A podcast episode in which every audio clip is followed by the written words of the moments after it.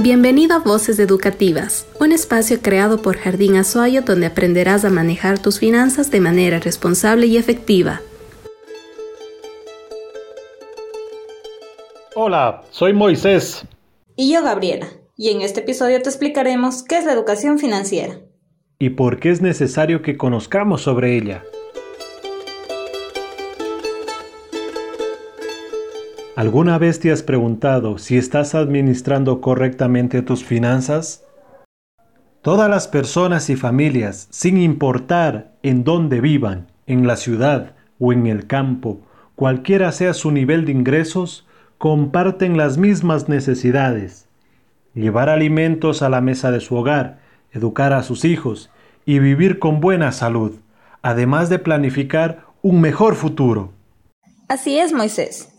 Sin embargo, la administración incorrecta de nuestro dinero puede impedirnos cubrir dichas necesidades y resulta un obstáculo para cumplir nuestras metas y aspiraciones personales y familiares. Ahora, Moisés, ¿te has preguntado alguna vez cuál es el estado actual de tus ingresos y gastos? ¿O si tus ingresos te alcanzan para los gastos al final del mes? ¿Piensas tal vez que es importante ahorrar ¿O alguna vez te has preocupado por tener un fondo de ahorro para alguna emergencia o necesidad que no estaba planificada? Si las respuestas a estas preguntas son afirmativas, es porque cuentas con una adecuada educación financiera. Entonces, ¿qué es la educación financiera?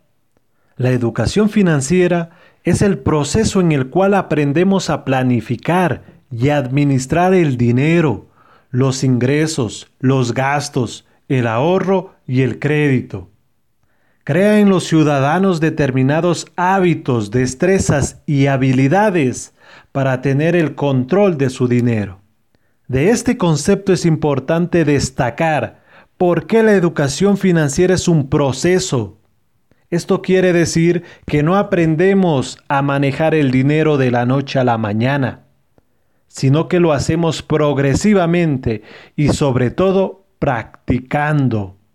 A su vez, esta práctica genera hábitos, pues se construye con la repetición y disciplina a través del tiempo.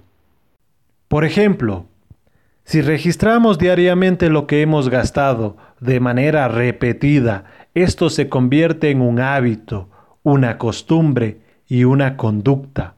Escuchemos el siguiente relato que hemos preparado con un socio de Jardín Azuayo.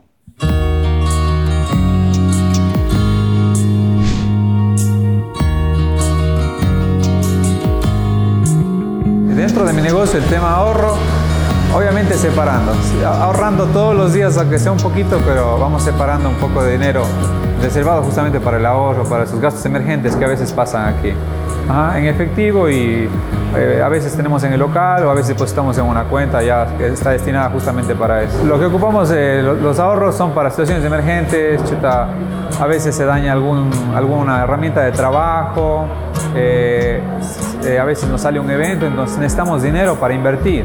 Entonces ahorros nos sirven para esos momentos emergentes. Por ejemplo, había una ocasión en la que teníamos ahorros y nos salió un evento grande, pero tenemos que invertir para el evento, para el día del evento. Entonces, si no tenía efectivo en ese momento, entonces nos sirvieron esos ahorros. Esos ahorros pudimos invertir en ese evento que tuvimos y obviamente luego nos dio ganancias.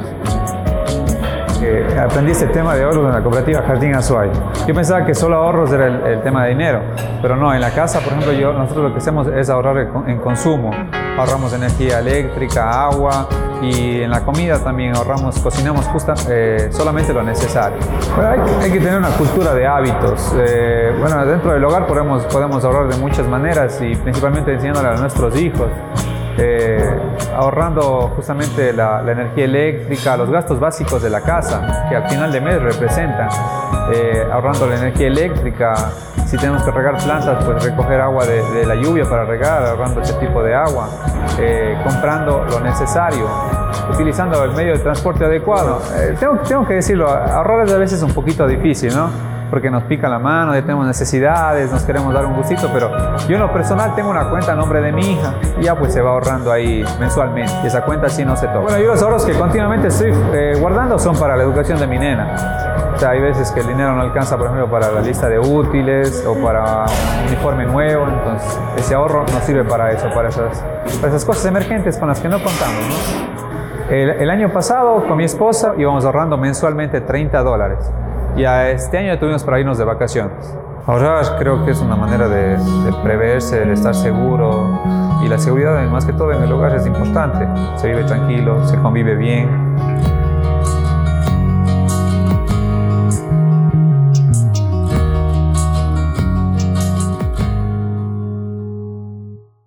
Como nos menciona Marlo, la educación financiera permite estar preparados para situaciones emergentes.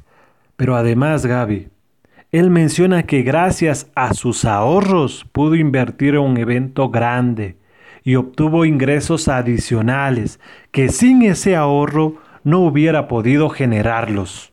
Exacto, Moisés.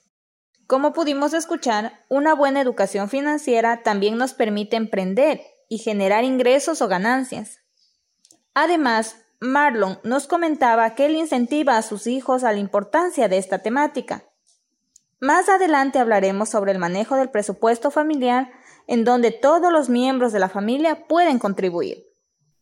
Y hablando de presupuesto, Gaby, todos conocemos a gente que a pesar de tener salarios o ingresos altos, son capaces de gastarse eso y más. Por el contrario, también conocemos a gente que gana mucho menos y sin embargo manejan adecuadamente su dinero. Incluso algunos de ellos consiguen ser libres, financieramente hablando. Pero Gaby, ¿por qué ocurre esto? Existen dos palabras para responder a tu pregunta, Moisés. Educación financiera. Claramente, el segundo grupo de personas sabe presupuestar su dinero como se suele decir, no gastes más de lo que ganas. Te pongo un ejemplo. Si ganas 20 dólares, no puedes gastar 30. Así es, Gaby. Es un consejo que todos podemos ponerlo en práctica. Ahora veamos, ¿por qué es importante la planificación financiera? Ya hemos mencionado algunas ventajas de hacer un presupuesto, pero además la educación financiera nos permite plantearnos objetivos y metas. Pero yendo a la práctica, ¿qué es un objetivo? Por ejemplo, una persona puede ponerse como objetivo del 2020 reducir el 10% de gasto en energía eléctrica. Por otra parte, una meta es el monto que nos proponemos ahorrar. Ejemplo, al finalizar el 2020 deseo ahorrar mil dólares. Entonces, Moisés, para que nuestros oyentes logren sus metas financieras, ¿qué tal si les damos unos tips? Tips para mejorar tu educación financiera. Primero, adecua tus gastos a tus ingresos.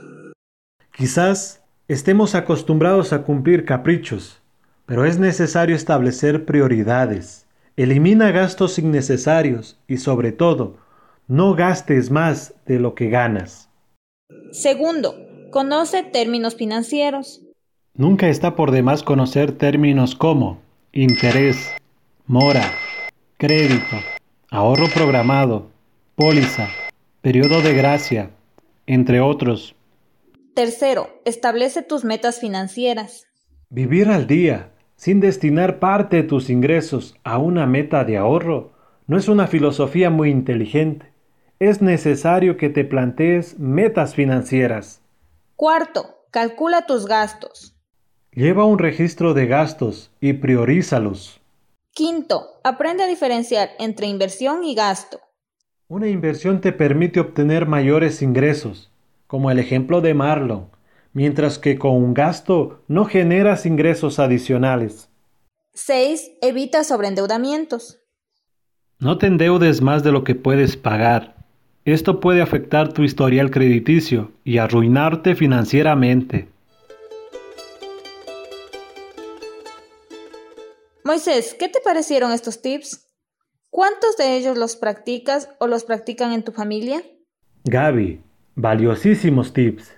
Debemos ponerlos todos en práctica. Yo, por ejemplo, tengo un niño, Carlitos, y para él he realizado un ahorro programado, a eso que le llaman ahorro chanchito. Lo establecí para 18 años. 18 años, wow, es un montón de tiempo. Yo creo que Carlitos va a ser millonario. creo que es necesario, Gaby, para que él estudie la universidad. Por supuesto, Moisés. Es una excelente idea. La pondré en práctica con mi hijo.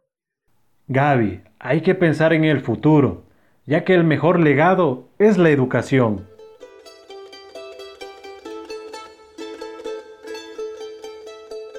Hasta aquí el tema de hoy. Gracias por escucharnos y recuerden que nunca es tarde para empezar a practicar la educación financiera.